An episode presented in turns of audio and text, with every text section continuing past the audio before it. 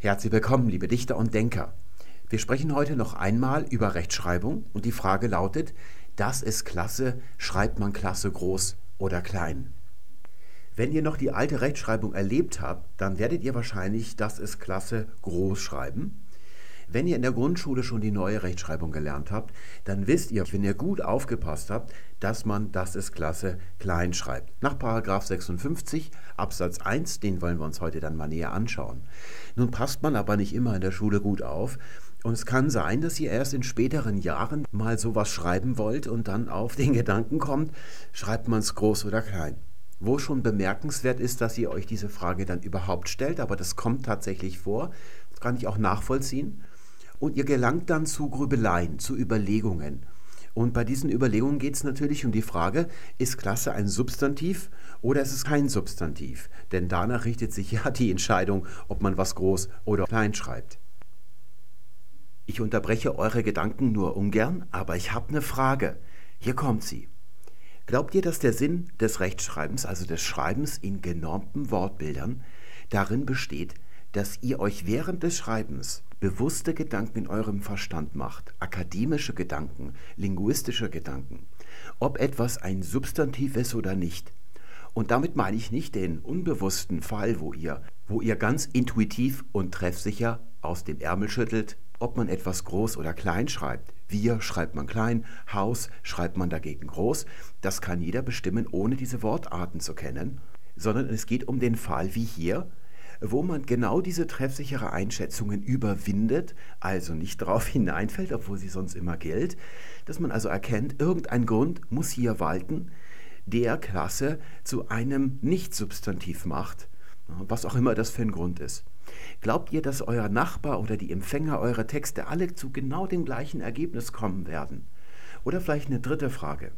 Glaubt ihr, dass es der Zweck des Rechtschreibens in genormten Wortbildern ist, dass wir festhalten, also schwarz aufs weiß meißeln quasi, was die aktuelle rezente Erkenntnis eines Teils der Sprachwissenschaft ist, ob dieses Wort, das wir hier sehen im Prädikat, ein Substantiv ist oder nicht. Die Antwort auf all diese Fragen lautet Nein. Der Zweck des Rechtschreibens, also des einheitlichen Schreibens, des Schreibens und Lesens in genormten Wortbildern, liegt darin, möglichst schnell zu schreiben und noch schneller lesen zu können. Und diese Fähigkeit müssen wir ganz lange erlernen. Stellt euch mal vor, vier Jahre Grundschule, da kann man so einigermaßen fließend schreiben und den Füller halten, aber auch nur noch gewisse Zeit. Und dann die fünfte, sechste Klasse. Es geht eigentlich bis zum Ende der Schulzeit. Also neun volle Schuljahre. Das ist eine Zeit, in der man auch approbierter Arzt wird, also ein komplettes Medizinstudium absolviert und danach noch eine Facharztausbildung. So lange haben wir in der Schule Zeit, die wichtigste Tätigkeit in der heutigen Welt des Homo sapiens zu lernen. Und wir bringen es dabei auf ungeheuerliche Geschwindigkeiten. Die Voraussetzung für diese Geschwindigkeit ist natürlich, dass ihr nicht da sitzt und euch solche Gedanken macht, ob irgendein Wort zu dieser oder jener Wortart gehört. Im Gegenteil. In diesen neun Jahren, in denen ihr schreiben gelernt habt, hat euer Gehirn etwas aufgebaut, was ähnlich dem Sprachzentrum ist. So wie ihr, wenn ihr jetzt mit jemandem sprecht, nicht darüber nachdenkt, welche Endungen ihr an welche Wortstämme anhängt und Sätze bildet, so habt ihr auch ein Schreibzentrum. Ihr schreibt ja vor euch hin munter. Ihr denkt nicht darüber nach, wie ihr die Hand führt und wie man ein Wort schreibt. Dieses Wortbild entsteht, also es wird abgebildet von dem, wie es im Gehirn abgespeichert ist, in diesem Schreibzentrum auf das Blatt Papier oder auf die Tastatur. Und nur selten kommt es vor, dass man mal irgendein Wort wie Canapé oder Hors d'oeuvre nachschlagen muss, weil man das noch nie geschrieben hat und sich nicht sicher ist. Normalerweise ist das alles ins Unbewusste abgerutscht. Da erreichen wir diese enorme Geschwindigkeit. Warum zum Teufel machen wir also dieses Video? Könnte es vielleicht daran liegen, dass ich Sprachwissenschaftler bin und eben an solchen Überlegungen meine Freude habe und ihr vielleicht ein bisschen einen an der Waffel habt und eure Lebenszeit mit solchen Videos vertut? Wenn das allein der Fall wäre, dann würde ich andere Themen wählen und nicht unbedingt solche hier mit der Rechtschreibung. Es wird uns aufgezwungen, und zwar vom Regelwerk der neuen Rechtschreibung. Die Älteren von euch werden sich an eine Zeit erinnern, als man, wenn man nicht wusste, wie man was schreibt, nachgeschlagen hat und dann wusste man es und hat man weitergeschrieben. Das ist heutzutage nicht mehr so. Wenn man nachschlägt, kriegt man gleich irgendwelche Bezüge zu Paragraphen und da schlägt man danach und da sind dann irgendwelche Prinzipien und auch in der Schule wird das den Kindern so eingetrichtert. Hatten wir eben beim letzten Mal das mit der Stammschreibung, war so ein typisches Beispiel dass man da eben so rechtschreiblich denken lernt. Das ist in meiner Grundschulzeit überhaupt nicht üblich gewesen. Da gab es Uli den Fehlerteufel, das war so ein Arbeitsheft und da hat man abgeschrieben, was da stand. Und wenn man falsch geschrieben hat, dann hat es da einen auf die Pfoten gegeben. So war das früher mal.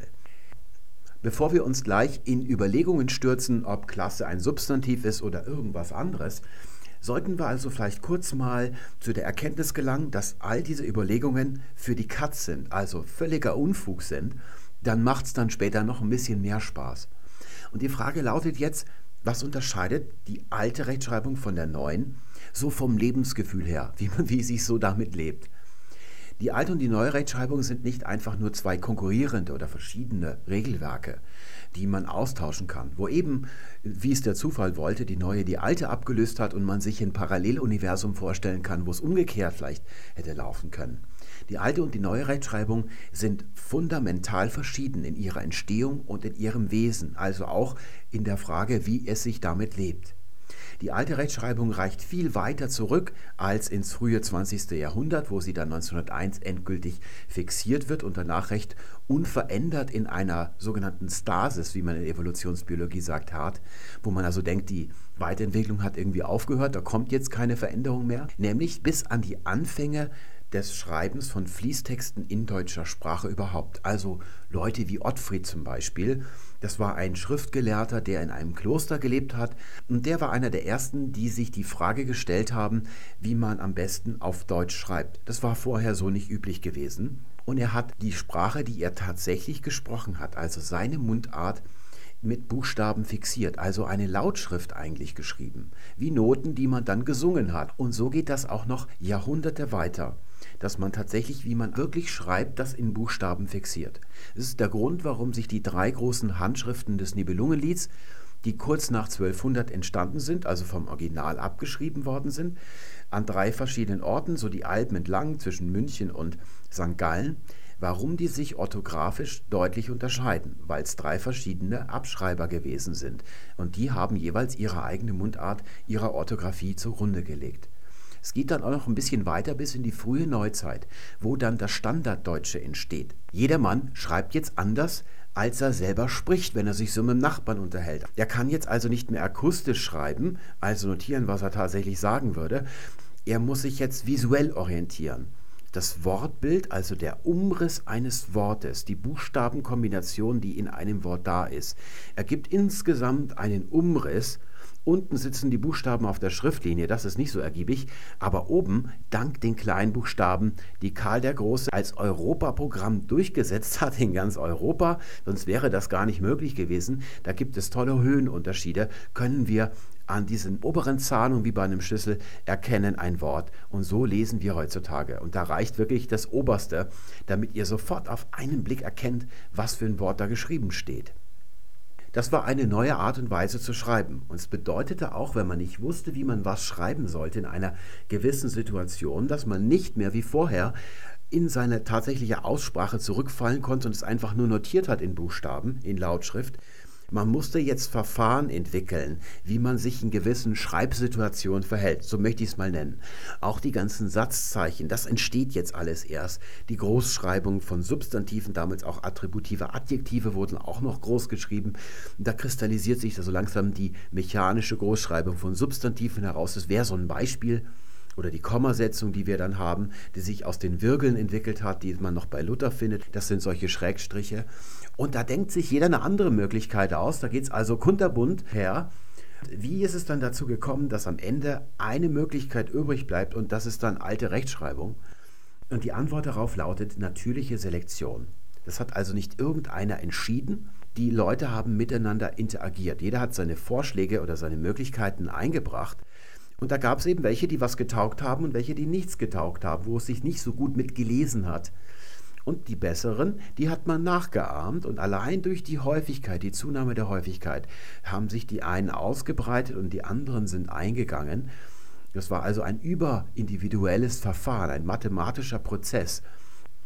Bis zum Beginn des 19. Jahrhunderts hatte sich diese Spielwiese schon merklich ausgedüngt, aber sie war noch da. Es gab eine gewisse Spielbreite oder ein gewisses Durcheinander noch, aber das war zu ertragen, denn wer damals eifrig geschrieben und gelesen hat, hat das entweder in seiner üppigen Freizeit gemacht, wie in gefährliche Liebschaften, oder von Berufswegen. Da gab es eben viele Berufe, die daraus bestanden, dass man gelesen und geschrieben hat, wie zum Beispiel den Kanzlisten, den Schreiber, den Kontoristen und so weiter.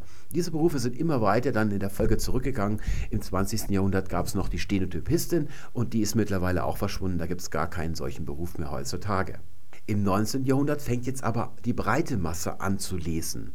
Nicht nur Belletristik und Zeitungen, die kommen jetzt auch groß auf, sondern auch Fachbücher. Und diese Fachbücher schreibt die breite Masse auch selbst. Und deswegen wird sie genannt das Volk der Dichter und Denker. Das gilt für die Bundesdeutschen, für die Schweizer und auch für die Österreicher.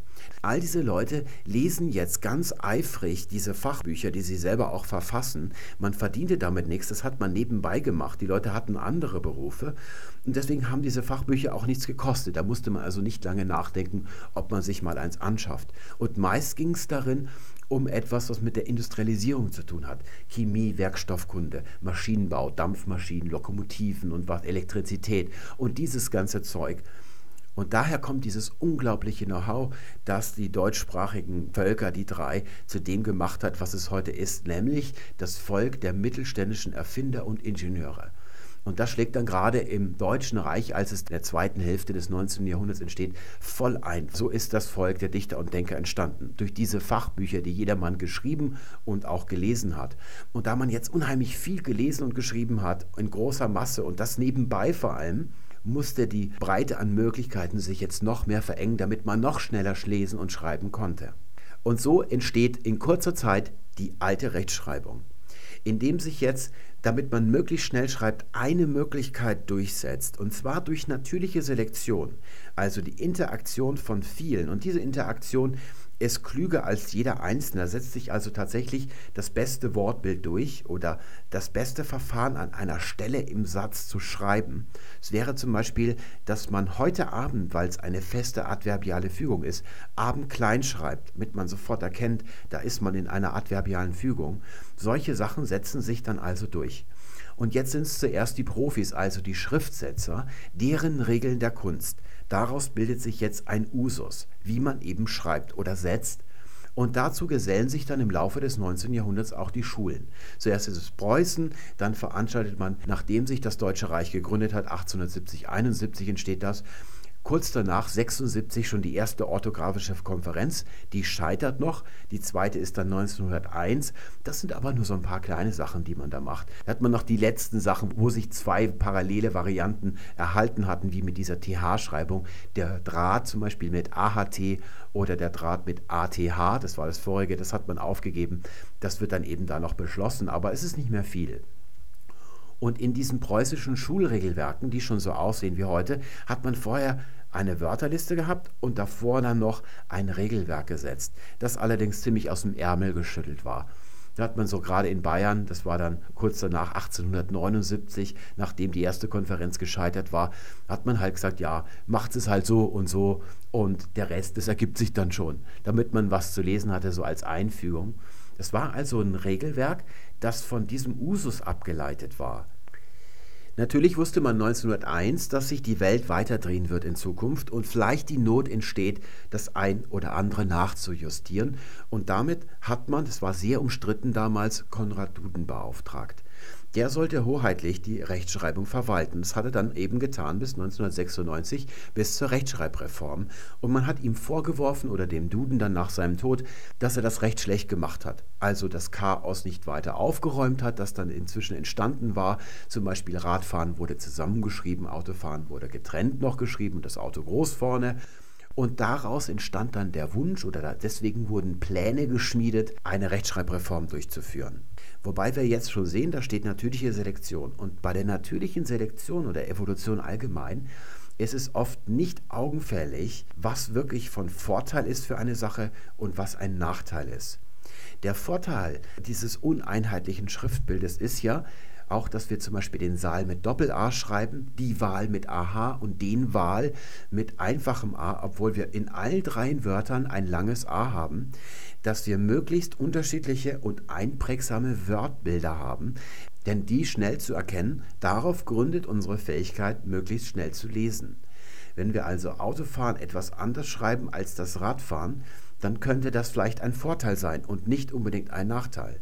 Ein Nachteil ist es nur, wenn einer mit dem Verstand draufblickt, wo er sich vorher beide Phrasen untereinander geschrieben hat und sich im Verstand denkt, das sieht aber irgendwie unlogisch aus. Was für eine Logik auch immer das sein sollte.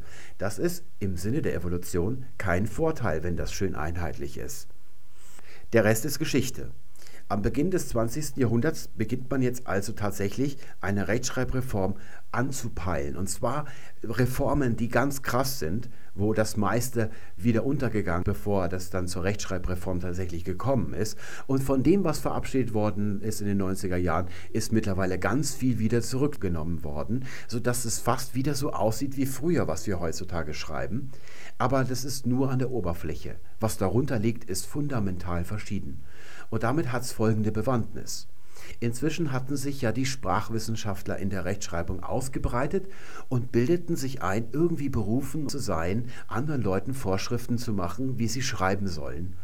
Diese Leute hatten jetzt also Erkenntnisse über die deutsche Sprache, wie die deutsche Sprache so ist. Das wäre also die Grundlage von allem, was die neue Rechtschreibung ausmacht. Und diese Erkenntnisse, zum Beispiel, ob Klasse an dieser Stelle im Satz ein Substantiv ist oder nicht, die werden jetzt in Regeln gegossen und diese Regeln, die rendern jetzt Wortbilder. Das ist also das, was ganz unten rauskommt und das wird gerendert. So wie die Internetseite, die ihr im Browser aufruft, da verschickt ja der Server eigentlich nur Anweisungen an euren Browser, wie er diese Seite aufzubauen, zu konstruieren und darzustellen hat. Auf der linken Seite entstehen also die Wortbilder, wie man so schreibt dadurch, dass ganz viele Leute miteinander interagieren und sich unmotiviert über den Einzelnen hinaus das Beste, das Tauglichste nach oben arbeitet, sich also immer mehr verbreitet und dann sich am Ende durchsetzt. Auf der rechten Seite gründet das gesamte Regelwerk, alles wie wir schreiben heutzutage, auf Erkenntnis. Und zwar der der germanistischen Linguistik, wie die deutsche Sprache so ist. Und da spielt es jetzt keine Rolle, ob man die germanistische Linguistik für ein Qualitätsprodukt hält oder eher nicht. Wenn ich jetzt meine Erkenntnisse zur Grundlage machen würde, die ich hier so verbreite bei Bellettre, das wäre genauso schlimm, denn auch die kommt aus dem Verstand und ihr wisst ja, dass der Verstand nicht anders kann, als zu irren. Darin besteht ja gerade Wissenschaft, dass wir uns emporirren. Selbst die Theorien, Theorien sind in der Wissenschaft Weltanschauungen, wie zum Beispiel die Evolution oder die Relativitätstheorie oder auch die Quantenmechanik.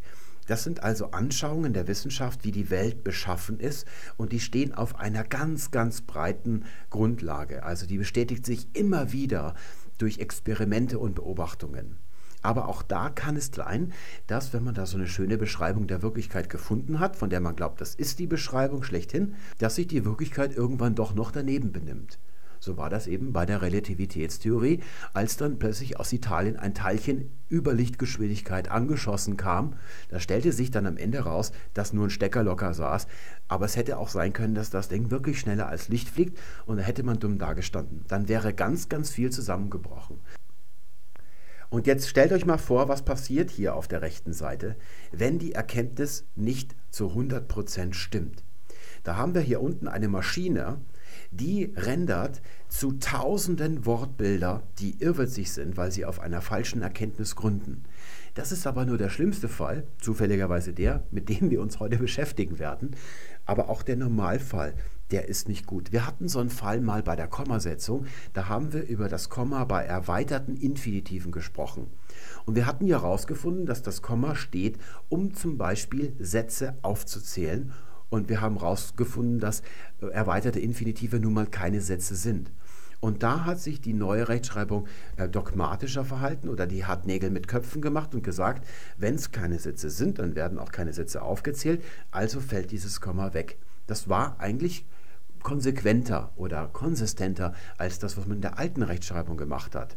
Da hat man eben dieses Komma oder die Funktion des Kommas als Aufzählungszeichen hier an dieser Stelle ein bisschen strapaziert. Nur hat sich an das, was die neue Rechtschreibung da herausgegeben hat, niemand gehalten. Heute schreibt jeder das Komma an dieser Stelle so oder setzt es so, wie das eigentlich in der alten Rechtschreibung noch gewesen ist. Offenkundig bestand also ein guter Grund, das Komma dennoch zu setzen. Denn es steht ja nur da, damit wir gut lesen können. Das ist ja der eigentliche Sinn. Nicht um irgendwelche Dogmen zu erfüllen oder darin zu schwelgen. Es kann also sein, dass die Erkenntnis darüber, was ein Satz ist und was nicht, richtig ist, aber das Ganze dient nicht dem Zweck, dem das Lesen nun mal dient, möglichst schnell Informationen aufzunehmen oder weiter zu verbreiten.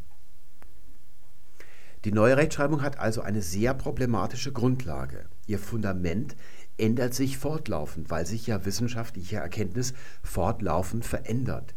Was macht man denn dann, wenn sich die Erkenntnis verändert? Man müsste die Regel ändern.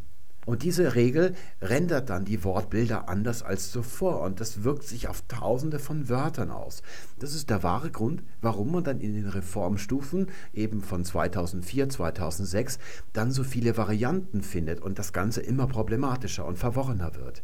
Aber das ist nicht die einzige Grundlage, die Erkenntnis. Es kommt noch eine zweite hinzu und die ist genauso problematisch, nämlich ein Ideal. Und da muss man fairerweise sagen, dass die Reform nicht von der gesamten germanistischen Linguistik kam, sondern nur von ein paar Irren darin. Die meisten normalen germanistischen Linguisten, die waren ganz doll böse und haben geschimpft, als sie dann in den 90ern von der amtlichen Rechtschreibung der neuen überrascht worden sind, waren also dagegen, weil sie auch wissen aus ihrer Erfahrung, dass man sich hier nie sicher sein kann.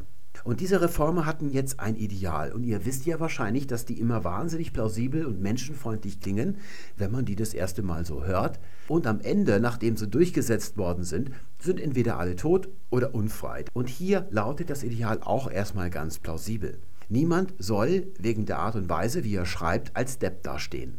Das ist also ganz menschenfreundlich. Das wollen wir auch eigentlich nicht, dass man sich durch Sprache profiliert wie im 19. Jahrhundert. Das sollte eigentlich der Vergangenheit angehören. Nur wenn man nicht will, dass jemand später sich als Depp entpuppt in der Öffentlichkeit, weil er schlecht schreibt oder falsch schreibt, dann muss man etwas am Schulunterricht verändern. Denn dort ist die Zeit, die Leute so gut auszubilden, dass sie später nicht als Depp aus der Schule kommen. Das wäre der richtige Weg gewesen. Dieses zweite Fundament ist der Grund, warum ihr die ganze Zeit genötigt wird, darüber nachzudenken, ob etwas ein Substantiv ist oder nicht und zu schauen, ob ein Wort gewisse Kriterien erfüllt. Und wenn es die erfüllt, ist es eine Substantivierung. Und dann wird es groß geschrieben, also diese Prozesse immer durchzuspielen in Gedanken. Wäre es nur das andere Fundament der Erkenntnis, dann könnten die das ja für sich ausbaldowern und am Ende einfach ein dickes Wörterbuch rausgeben und da schlägt man danach. Und dieses Ideal verpflichtet euch ständig, diesen Erkenntnisprozess nachzuvollziehen, also zu verstehen, was die Reformer sich alles so vorgestellt haben über die deutsche Sprache und wie sie in der Schrift am besten dargestellt wird. Und witzigerweise haben sie sich dazu einen Deppen ausgedacht obwohl sie genau das vermeiden wollten. Sie haben einen Deppen erschaffen, der ist rein virtuell, weil er so in der Wirklichkeit gar nicht vorkommt. Ein Menschen, der nichts weiß über die Welt, also kein Sachwissen hat, aber intelligent genug ist, um sich immer Gedanken zu machen bei jedem Wort, das er schreiben möchte und da diese Regeln mechanisch durchführt, also ganz streng und diszipliniert. Das habt ihr im letzten Video gesehen, wo man die Stammschreibung ganz streng und diszipliniert durchführen darf. Aber genau das haben die Leute nicht gemacht, weil sie eben keine solche Deppen sind. Die Deutschlehrer haben gedacht, sie haben eine Idee im Kopf, die der Stammschreibung, und die wenden sie jetzt an. Jetzt kommt es also zur Übergeneralisierung. Aber das Schlimme ist, dass man genötigt wird, die ganze Zeit nachzudenken, also vor jedem Wort nachzudenken, welche Erkenntnis liegt ihm zugrunde, wie lautet die Regeln und sich das Wortbild zu rendern. Das ist das Unmodernste, was man sich vorstellen kann im Vergleich zu hier. Es ist auch undemokratisch, weil wir hier ein paar Hanseln haben, die sich eine Regel ausdenken. Da werden dann ganz viele Wortbilder gerendert. Und wenn die Leute sich nicht dran halten, wie das eben bei dieser Kommasetzung beim erweiterten Infinitiv war, auch wenn das 100 Millionen sind, die dann das anders machen, werden sie immer falsch schreiben. Also die Menge der Fehler spielt keine Rolle, denn die Regel wird dadurch nicht tangiert. Und das ist hier anders, weil wir hier eben den Usus haben, wie macht man es allgemein, und die Regeln sind nur eine Darstellung in Worten, was da so der Wortbild Usus eigentlich ist im Deutschen. Atmet jetzt mal kräftig durch, denn was ich euch gerade erklärt habe, das werdet ihr jetzt am eigenen Leib erfahren. Klein schreibt man Wörter, die formgleich als Substantive vorkommen, aber selbst keine substantivischen Merkmale aufweisen. Dies betrifft Wörter, die vorwiegend prädikativ gebraucht werden, wie Angst, Bange, Feind, Freund, Gram, Klasse, Leid, Pleite, Recht, Schuld, Spitze, Unrecht, Weh, in Verbindung mit den Verben sein, bleiben oder werden. Wir haben es also mit Wörtern zu tun, die sehen aus wie Substantive, sind aber gar keine Substantive. Und die Frage an euch lautet jetzt, was ist es denn dann für eine Wortart? Denn eine muss es sein. Wenn alle Stricke reißen, ist es ein Adverb. Das bleibt am Ende immer übrig. Das könnt ihr immer annehmen, wenn ihr nicht wisst, was es sonst sein könnte. Aber hier werdet ihr wahrscheinlich auf was anderes kommen, nämlich Adjektiv. Das ist auch das, was die germanistische Linguistik sagt. Und sie hat damit auch recht. Jedenfalls bei fast allen Substantiven. Ausgerechnet das eine bei der Klasse, da werden wir später Zweifel sehen. Jetzt mal eine andere Frage. Was sind substantivische Merkmale? Könnt ihr das mal erklären? Oder vielleicht machen wir es noch ein bisschen elementarer. Was sind eigentlich Substantive? Da werdet ihr jetzt ein bisschen verlegen werden. Ich als Sprachwissenschaftler natürlich nicht. Da kann ich sofort eine Definition geben. Und wenn ihr den anderen Sprachwissenschaftler fragt, der wird auch eine geben. Das Dumme ist nur, dass das nicht die gleiche ist. Da würden wir also keine Einigung erzielen. Und es hat einen Grund, warum man solche Sachen dann nicht näher definiert. Das gilt für Substantive, das gilt für Silbe, Wort. Ah, was sind diese Sachen? Was ist ein Satz? Das ist nicht so einhellig definiert, wie man glauben könnte. Und das ist in jeder Wissenschaft so. So kann euch zum Beispiel ein Physiker nicht erklären, warum ein Tennisball, wenn ihr den im All werft, da werft ihr den also in eine Richtung mit einer gewissen Geschwindigkeit und das wird er immer beibehalten bis zum Ende aller Tage, bis sich die Atome zersetzen. Er kann es nicht erklären, also er kann es nicht beweisen, dass es so ist, aber er wird euch versichern, dass es so sein wird, weil es sich eben immer wieder bestätigt. Und so ist es auch mit den Substantiven. Da tut man auch gut daran, wenn man diesen Ausdruck einfach verwendet, weil man damit gültige und zutreffende Aussagen macht und nicht weiter nachhakt. Bis auf das Regelwerk, das wir hier vor uns sehen, das durchaus an anderer Stelle solche Kriterien von sich gibt, woran man erkennt, ob etwas eine Substantivierung ist oder nicht. Aber keines dieser Kriterien führt zu einer falsifizierbaren Aussage, wo man also entscheiden kann, ob das hier tatsächlich ein Substantiv ist oder ein Adjektiv. Das ist also auch eine Frage, die offen bleiben muss. Und die nächste Frage, die ich habe, was ist eigentlich Prädikativ? Da werden viele Leute in Verlegenheit kommen, weil fast alle Menschen, die, oder also es geht rein bis in die Studenten der germanistischen Linguistik, dass die nicht in der Lage sind zu sagen, wie viele Satzglieder gibt es und wie sie heißen. Das ist also der Stand der Dinge, könnte man sagen, das Volkswissen. Und dann zu wissen, was prädikativ ist, ist nicht so einfach. Vor allem, wenn man ein virtueller Depp ist, wie ihn sich die Reformer vorgestellt haben. Die nächste Frage ist noch ein bisschen heikler. Was ist vorwiegend? Also wo fängt vorwiegend an und wo hört es auf oder wo ist vorwiegend noch nicht der Fall und wo ist dann etwas vorwiegend? Das ist dann das nächste. Denn beim Wort Klasse wissen wir, dass es eben nicht vorwiegend prädikativ gebraucht wird, sondern an allen Stellen des Satzes, wie man gerade lustig ist. Das ist das Problem. Das nächste ist, warum ist nur das Verbum sein, bleiben oder werden, das sind die drei Copula-Verben, nennt man die, betroffen? Was wäre denn zum Beispiel, wenn ich schreiben möchte, ich finde das klasse? Wie schreibt man das denn? Es wird an dieser Stelle nicht gesagt. Da müsste ich jetzt also weiterlesen im Regelwerk und würde nichts finden. Da würde ich also ganz viele Seiten lesen von ganz vielen verwirrenden Paragraphen, ohne fündig zu werden und dann vielleicht in der Wörterliste nachschlagen. Und da wird mir dann gesagt, dass es klein geschrieben wird. Es steht also als eigenes Wort im Lexikon und deswegen ist es als kleingeschriebenes Wort eigenständig existent in der deutschen Sprache. So nimmt das das Regelwerk an. Also muss es ein eigenes Wort sein und deswegen muss es ein Adjektiv sein. Hier mal das gesicherte Wissen aus der germanistischen Linguistik. Wortbildung fürs Examen kann man also in einer Prüfung nichts falsch machen, wenn man das hier sagt. Etwa auch aus der Zeit, als die Rechtschreibreform in Kraft getreten ist Lexikalische Konversion ist bei den Adjektiven nicht sehr häufig vertreten. Natürlich heißt es bei Adjektiven, nicht bei den Adjektiven. Da hat mich mal jahrelang immer eine Kassiererin im Supermarkt gefragt, sammeln Sie die Punkte? Das ist ja eine unbestimmte Zahl an Punkten und davon sammle ich welche. Und die Dame sprach sonst, wenn sie frei, normal, also nicht gestellt gesprochen hat, völlig normales Deutsch. Und das hat mich jahrelang interessiert, warum sie da plötzlich so ungrammatisch spricht ohne Gehör. Und so ist es auch hier, wenn Leute kein gutes Gehör haben und dann schreiben, dass ihnen dann sowas hier passiert. Also lexikalische Konversion bedeutet, dass das Wort selber ein Adjektiv wird und dann auch als Adjektiv im Wörterbuch geführt wird. Im Gegensatz dazu, dass es nur an die Stelle eines Adjektivs tritt und sich so verhält in dieser Situation gerade.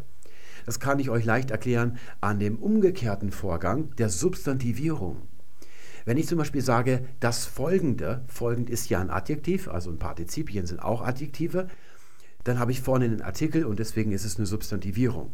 Aber hinten in der Beugung ist immer noch dieses e dran. Das ist die schwache Beugung des Adjektivs und die ist immer dann, wenn vorher der bestimmte Artikel vorausgeht. Das folgende. Nehme ich den Artikel jetzt weg, heißt es folgendes. Da wechselt also das Adjektiv von der schwachen in die starke Flexion. Es bleibt also von seiner Form her ein Adjektiv. Dagegen das Licht, das ist auch eine Substantivierung von dem Adjektiv Licht, Osram der lichte Tag zum Beispiel. Und da ist die volle Konversion eingetreten. Der Plural heißt nämlich Lichter. Das ist eine Endung, die nur als Pluralendung bei Substantiven vorkommt. Und da heißt es jetzt, Nomen wird zu Adjektiv, also Substantiv wird zu Adjektiv, Angst, Ernst, Feind und da hinten kommt dann Klasse. Und wer ein Retina-Display hat, sieht, das A ist unterstrichen für betont. Und wenn wir uns das mal anschauen, was damit gemeint ist, das steht nämlich da unten, da ist noch ein Grammatikfehler drin, sehe ich gerade, der Nebensatz ist an der falschen Stelle. Klasse kann in der Jugendsprache unflektiert attributiv gebraucht werden. Also nicht hinten im Prädikat, das ist Klasse, sondern von einem Substantiv. Also zum Beispiel ein Klasse-Tipp würde ich sagen und der Jugendliche würde jetzt sagen, ein Klasse-Tipp. Und wir sehen, es ist nicht das A anders betont, das der Herr Altmann unterstrichen hat, sondern das I in Tipp ist anders betont. Ich behaupte jetzt, dass einer dieser beiden Situationen, die wir hier sehen, der Grund ist, warum das Wort Klasse als kleingeschriebenes Adjektiv in der Wörterliste aufgeführt wird, neben der großgeschriebenen Klasse als Substantiv. Das erste ist die Jugendsprache, die wir gerade gesehen haben, ein klasse Ding, und das andere das, was wir untersuchen. Andere Situationen gibt es nämlich nicht mehr. Es muss eines von diesen beiden sein. Fangen wir mal oben an. Ich frage mich als Nicht-Jugendlicher, warum ich das klein schreiben muss, nur weil Jugendliche ein Klasse-Ding sagen und nicht ein Klasse-Ding. Denn auch ältere Leute wollen das hier sagen. Ich habe da also Belege, wo Leute das geschrieben haben. Auch ältere, die waren über 60, die haben dann das ist Klasse groß geschrieben, die verwenden das auch. Wenn Jugendliche das sagen und andere nicht, dann ist es nicht allgemeinsprachlich und gar nicht von Belang. Wenn wir das also mal ausschließen als Grund dafür, dann bliebe nur das hier übrig. Und an dieser Stelle sollte ich vielleicht mal erwähnen, dass das eigentliche Beispiel, das mir dieses blöde Video eingeborgt hat hier, in der Facebook-Gruppe Scheiße war. Das ist Scheiße, das war die Frage. Und das habe ich dann aus olfaktorischen Gründen durch Klasse ersetzt, aber erwähnen sollte man es zumindest einmal, denn das ist das Beispiel, wo ihr vielleicht wirklich auf den Gedanken kommt, das ist gut, das ist schlecht, das ist scheiße, weil man das vielleicht so häufig gebraucht, im Alltag jedenfalls, ob man das vielleicht nicht klein schreibt. Ist das auch unterworfen, diesen Paragraphen 56? Das ist Mist. Gehört das auch in diesen Paragraphen 56 rein? Und viele weitere. Das ist Qualität. Gehört das auch noch mit hinein? Die Antwort lautet ja. Diese Regel, die wir gerade gesehen haben, rendert all diese Kleinschreibungen von diesen Wörtern. Wenn ich jetzt den Autor als Menschen fragen würde, der das verfasst hat, dann würde der bei Mist wahrscheinlich sagen, er nicht, das sollte man groß schreiben, das gehört nicht mit in die Aufzählung dazu. Wo ich dann als nächste Frage fragen würde, warum, wenn es nur ganz wenige Wörter sind, begnügen Sie sich mit einer Aufzählung und werden nicht klarer? Denn tatsächlich sind die meisten Beispiele von anderer Natur als die Klasse, die da drin steckt. Und das führt dann eben dazu, dass dann so ein Wahnsinn gerendert wird. Der würde also sagen, das gehört wiederum nicht dazu. Und dann fallen wir auf die Frage zurück. Wenn nur das hier unten gilt und das da oben nicht, das ist Allgemeinsprache. Und nur da taucht dieses Wort hier auf und nur diese Beispiele sind betroffen. Warum soll dann Klasse ein Adjektiv sein und Mist und Scheiße vielleicht nicht? An dieser Stelle ein Bekenntnis. Wenn das tatsächlich die Sprachwirklichkeit sein sollte, dann bin ich bereit, das zu akzeptieren. Wenn das also zuerst sich in der Jugendsprache ausbreitet, ein klasse Ding, diese Jugendlichen altern irgendwann, nehmen das mit ins Erwachsenenleben, es breitet sich in der Allgemeinsprache aus und irgendwann sagt die Allgemeinheit eben ein klasse Ding und es kommt dann auf die Idee, dass es auch dieses Adjektiv aus dem Attribut ist, das da unten im Prädikat erscheint und es deswegen kleinschreiben, hätte ich kein Problem damit. Allerdings hätten wir es dann mit einem außergewöhnlichen Vorgang in der deutschen Sprache zu tun, und da braucht es schon etwas mehr, als das einfach so in einem Absatz aus dem Ärmel zu schütteln. Das gilt sowohl für das, was der Altmann geschrieben hat, als auch das, was im Regelwerk steht. Wenn wir uns nämlich auf der linken Seite anschauen, wie diese Wörter, die da als Beispiel im Paragraphen vorkommen, entstanden sind, kommen wir zu der Erkenntnis, die haben eine ganz unterschiedliche Provenienz. Angst und Bange waren tatsächlich ursprünglich mal nur Substantive und sind irgendwann adjektiviert worden. Aber wie das der Herr Altmann schon sagt, diese Konversion ist wahnsinnig selten. Sie geschieht etwa einmal im Vierteljahrtausend. So selten ist das und zwar unter ganz besonderen Umständen, die man nachverfolgen kann. Anders wäre es dann zum Beispiel beim Gram. Gram ist seit jeher nur ein Adjektiv gewesen und ist im Gegensatz dazu substantiviert worden. Denn eigentlich heißt das Substantiv Grimm und nicht Gram. Das ist also ganz neu. Bei Feind und Freund sehen wir, dass das am Anfang mal Adjektive gewesen sein müssen, weil sie hinten noch die Partizipialendung dran haben. Nun ist Freund zuerst als Adjektiv gebraucht worden, dann später auch als der Freund als Substantiv aufgetaucht, auch der Feind. Da ist dann das Adjektiv ganz untergegangen und später wieder neu entstanden, analog zu der Freund. Und wenn wir das hier so durchgehen würden, hätten wir eine ganz unterschiedliche Provenienz jedes Mal hätten wir zum Beispiel noch die Pleite. Die stammt ursprünglich aus dem Jiddischen, ist dann in der Gaunersprache in Berlin, hat die sich ausgebreitet. Man sagte also zuerst die Pleite, dann Pleite gehen als adverbialer Akkusativ, bleibt dann immer noch ein Substantiv und dann später eben auch Pleite sein. Und das ist typisch für diese Latte ja eigentlich, dass die nicht als Attribut verwendet werden können. Und so ist es zum Beispiel auch bei der Spitze. Diese beiden wären ja noch recht jung. Wenn ich sage, das ist Spitze, und ich sage ein Spitzending, dann ist es auf jeden Fall ein Kompositum wie ein Klasse-Ding und nicht ein Klasse-Ding. Was wir also hier sehen, wäre ein ganz besonderer Vorfall. Jedenfalls dann, wenn man annimmt, dass es sich um ein unflektierbares Adjektiv handelt.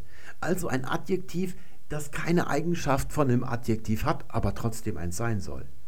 Nicht unerhört wäre dieser Vorgang, wenn man annimmt, dass es ein Adverb wäre. Zum Beispiel lila. Da seht ihr, es ist groß geschrieben, es ist mal als Substantiv ins Deutsche geraten. So ein bisschen wie Stracciatella oder Pistazien der Eisdiele oder bei Farbtönen und Düften eben zum Beispiel Mauve und was es da alles so gibt. Das ist also eigentlich ein Substantiv gewesen. What color is the new carpet? I'm going up a shade to harvest wheat. I thought the next shade up was buff. It used to be, but they've discovered a whole new color in between. So now it's tofu putty, oatmeal, Almond, harvest wheat, and buff. buff. That's going to be hard to get used to. Wenn man gesagt hat, das ist lila, dann hat man das ursprünglich auch groß geschrieben. Dann hat man aber angefangen, weil es eben eine Farbe bezeichnet und Farben häufig als Attribute eingesetzt werden, das blaue Meer, der blaue Himmel und die grüne Wiese und so weiter, dass man es auch attributiv verwenden wollte. Und da hat man dann gesagt, ein lila Ding. Und dann haben Leute angefangen, ein lilanes Ding zu sagen. Das passt so nicht mehr hin. Muss ich also so hinsetzen. Haben also angefangen, es zu einem Adjektiv zu machen. Und da hat es dann immer in Regeln geheißen, dass das falsch wäre, obwohl das tatsächlich die Sprachwirklichkeit ist. Ist also nicht falsch, wenn man das macht. Und wenn man jetzt annimmt, dass wir hier schon ein Adverb haben und hier ein Adjektiv, dann existieren diese Wörter und dann ist es auch nicht falsch, dann zu schreiben, es ist lila. Schauen wir uns mal Folgendes an. Ich finde das, und jetzt kommt ein Urteil, da kann ich zum Beispiel sagen, das ist gut, ich finde das gut. Das wäre dann also ein wertendes Adjektiv. Was ich nicht tun kann, ist, ich finde das blau sagen, das würde nicht funktionieren. Das ist als Urteil irgendwie nicht tauglich. Man könnte sagen, ich finde das zu blau, wenn jemand ein Kleid trägt und sagt, wie findest du das? Dann sage ich, das ist zu blau oder zu groß. Das könnte man sagen. Präpositionalphrasen sind auch adverbial, also insgesamt ein Adverb. Ich könnte auch sagen, ich finde das Mist oder Unsinn. und dann würde man das groß schreiben.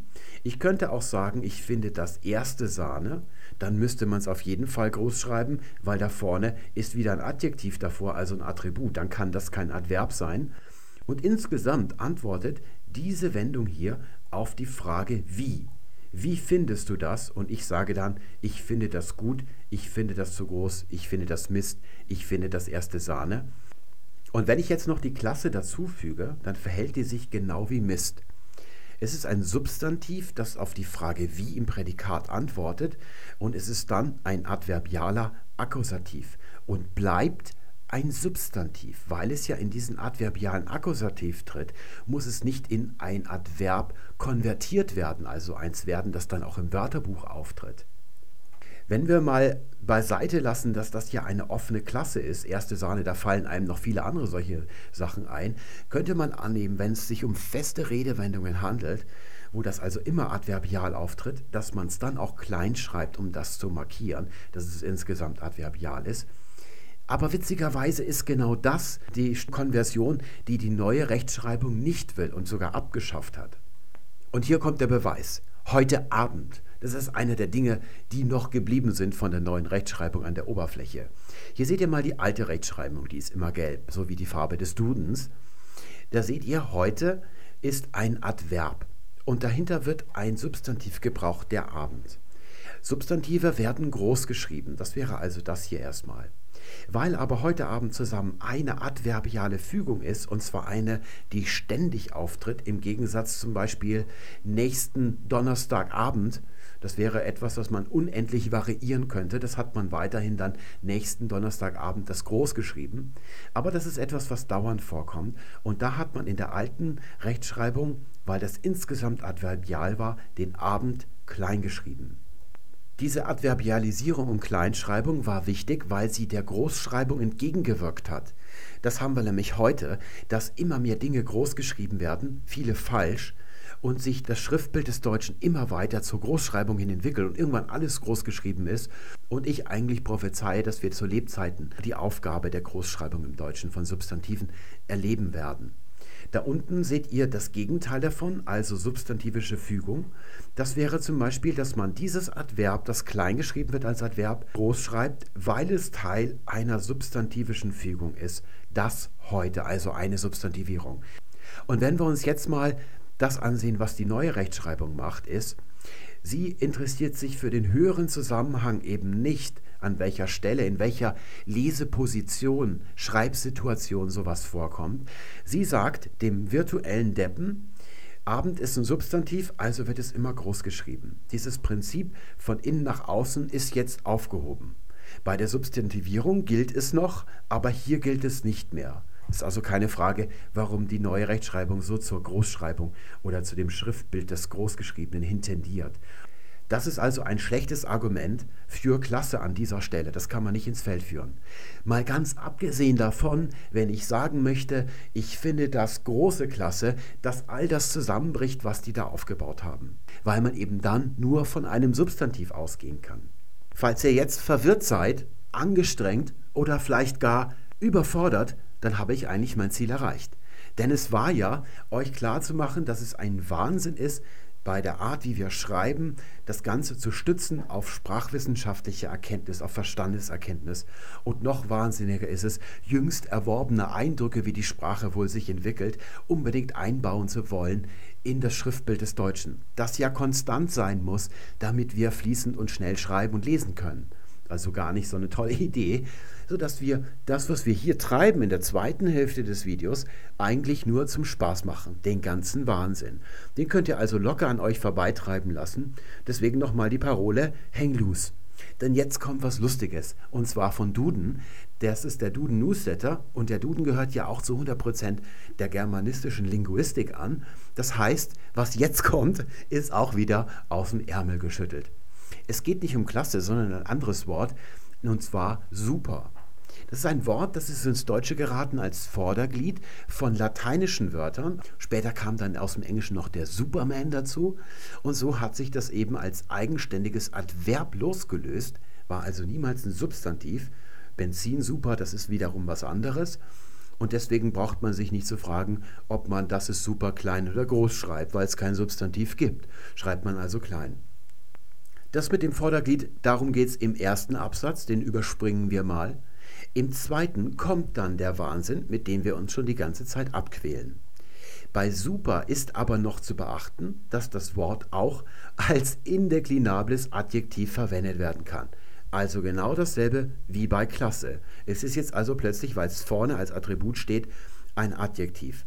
Das heißt, auch Verbindungen bzw. Schreibungen wie ein Superpreis, eine Superschau und so weiter neben Superpreis, Superschau und so weiter möglich sind. Und die Frage lautet, warum? Was ist denn der Unterschied zwischen einem Superpreis und einem Superpreis? Also vom Benzin mal abgesehen, das ist jetzt, nehmen wir mal die Superschau vielleicht lieber, eine Superschau oder eine Superschau. Das ist nämlich genau das gleiche und was hier steht, klingt bis jetzt einfach nur beknackt. Jetzt kommt aber der Grund. Vor allem, wenn sich bestimmte Substantive in ihrer Bedeutung schon verfestigt bzw. verselbstständigt haben, kann es dabei auch zu Bedeutungsunterschieden kommen.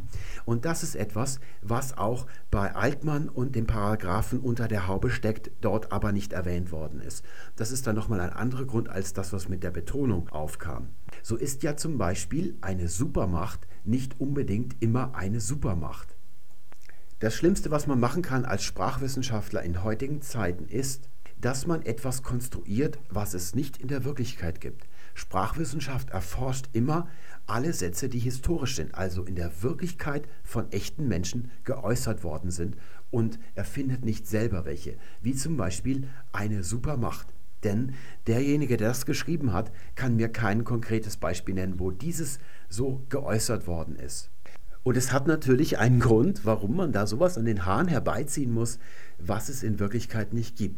Wäre ja leicht gewesen, wenn es was Echtes gäbe, das einfach zu wählen. Wir nehmen von Duden nur das Schlagwort mit, Bedeutungsunterschied. Das ist das Kriterium für die sogenannte Lexikalisierung, also der Prozess, mit dem sich ein Ausdruck einen eigenen Eintrag ins Lexikon verdient. Oder um es einfacher zu machen, die Frage, ob ihr zu Hause diesen Ausdruck als eigenen Eintrag im Wörterbuch findet.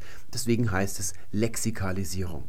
Ein Beispiel wäre zur Zeit. Da haben wir hinten ein Substantiv Zeit, vorne eine Präposition zu und dann noch das er. Das sieht aus wie der bestimmte Artikel irgendwie verschmolzen, aber in Wirklichkeit ist es nur ziemlich abgenutzt. Das Demonstrativpronomen der, also zu der Zeit, aber das spürt man nicht mehr so. Man hält es für den Artikel und jetzt kommt es zu der Situation, dass die Summe der Teile etwas anderes bedeutet als das, was der Ausdruck insgesamt tatsächlich bedeutet, nämlich jetzt, gerade jetzt, heutzutage, zur Zeit. Und dann spricht man von Lexikalisierung. Es verdient sich also jetzt einen eigenen Eintrag ins Wörterbuch und zwar als Adverb, das man klein und zusammenschreibt zur Zeit, wie das dann eben in der neuen Rechtschreibung auch der Fall ist. Und genau diesen Bedeutungsunterschied unterstellt man auch der Klasse, weswegen man es als kleingeschriebenes Adjektiv im Wörterbuch etablieren möchte, also lexikalisieren möchte.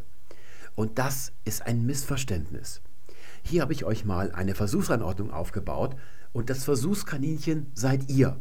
Ich habe hier oben mal ein Subjekt, das könnte einfacher nicht sein, und ich möchte jetzt mal diesem Subjekt eine Eigenschaft zuordnen, was ich davon halte. Da könnte ich zum Beispiel sagen, das war gut, das wäre ein reines Adjektiv. Oder das war ein guter Tipp. Das ist ein bisschen größer, eine Nominalphrase. Und jetzt möchte ich ein bisschen was anderes machen, unten im Blauen. Dasselbe Subjekt, aber jetzt mache ich was anderes. Das war Qualität, sage ich. Und jetzt Prüfungsfrage, was ist das, was ihr hier vor euch seht? Ist nicht so einfach. Das ist eigentlich das schwierigste Beispiel. Ich nehme mal was Einfacheres. Ich sage einfach mal, das war erste Sahne. Nochmal die Frage, was ist das? Und wenn ihr jetzt immer noch nicht drauf kommt, dann äh, kann ich euch mal eine Hilfsfrage stellen. Ist das also zum Beispiel, was ihr mir vorgeschlagen habt? Ihr habt mir einen Tipp gegeben und ich befolge diesen Tipp und dann sage ich am Ende, das war erste Sahne. Ist dann das Subjekt wirklich Sahne? also so ein weißes Zeug, das ich so in die Hände nehmen kann und so zwischen den Fingern durchquirlen lassen kann, ist es das, was ich euch sage? Die Antwort lautet nein, es ist was anderes. Und was ist es, wenn ich etwas mit etwas anderem gleichsetze, als also so vergleiche? Es ist eine Metapher. Erweiterung. Ich nehme jetzt statt Qualität Klasse. Die setze ich mal dahinter. Also genau das, wo jetzt uns erklärt wird im Regelwerk, dass man diese Klasse klein schreiben soll. Ist das auch eine Metapher? Selbstverständlich ist es eine Metapher. Und was haben die Qualität mit der Klasse zusammen? Es ist ein Abstraktum. Jetzt nehme ich mal was, was kein Abstraktum ist. Und jetzt schaut mal, was passiert. Es war ein Witz. Jetzt kommt der Artikel ins Spiel. Und jetzt können wir nicht mehr von einem kleingeschriebenen Adjektiv reden, das da hinten unflektiert im Prädikat haust. Hier oben im Grünen seht ihr, dass Adjektive sowohl als Prädikat als auch als Attribut auftreten können. Der Tipp war gut, ein guter Tipp. Und bei beiden Fällen bleibt das Adjektiv als eigenes Wort erhalten. Ein anderes Beispiel wäre dann ein schwerer Koffer. Das ist ein Koffer, der die Eigenschaft hat, schwer zu sein. Hier unten geht das nicht so einfach, jedenfalls nicht bei den Phrasen. Erste Sahne, ein Witz, wo mehrere Wörter im Spiel sind, kann man die nicht einfach zu dem Attribut machen. Wie ist es denn nun mit so einfachen Wörtern hier? Na, da können wir mal parallel uns was ausdenken zum schweren Koffer. Das wäre die Schwerarbeit. Das ist zwar schwere Arbeit, aber eine besondere Klasse von schwerer Arbeit, nämlich zum Beispiel solche, wie man sie im Hochofen verrichtet oder beim Eisenflechten oder wenn man mit mir Hausaufgaben macht. Das hat meine Mutter immer gesagt. Und zwar, wenn es gut lief. Da wurde am Montag immer ein Text ausgeteilt, die sogenannte Nachschrift. Und die musste ich dann abschreiben. Jeden Tag der Woche, Dienstag, Mittwoch, Donnerstag ich glaube, abschreiben zuerst und dann hat ihn mir meine Mutter diktiert und das hat immer ewig gedauert. Das war eigentlich nur so ein funzliger Text von ein, zwei Absätzen, gar nicht so besonders lang. Und am Freitag hat die Lehrerin den dann in der Schule diktiert. Und da war es erstaunlich, dass man da immer noch ganz viele Fehler reingebracht hat, dass man sich das nicht hat merken können. Und wenn es gut lief beim Abschreiben, so am Donnerstagnachmittag, dann sagte sie, das war aber Schwerarbeit. Wenn schlecht lief, sagte sie immer, das war eine Zangengeburt, auch eine Metapher. Und in diesem Fall wäre es dann auch eine Metapher zu sagen, das war Schwerarbeit.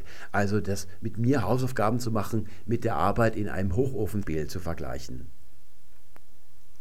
Jetzt räume ich mal ein kleines bisschen auf, was als andere Beispiele dabei war. Das kann jetzt mal weg. Natürlich gehört hier nicht nur die Klasse unten rein, sondern eben auch ein Klasse-Tipp. Das ist ebenso eine Zusammensetzung wie die Schwerarbeit. Es ist ein Tipp aus der Klasse der Klasse-Tipps. Zusammen mit dem Scheißdreck, das ist auch eine gewisse Kategorie. Missstück, Qualitätsauto, Spitzenprodukt, you name it, was es da alles sonst noch so gibt.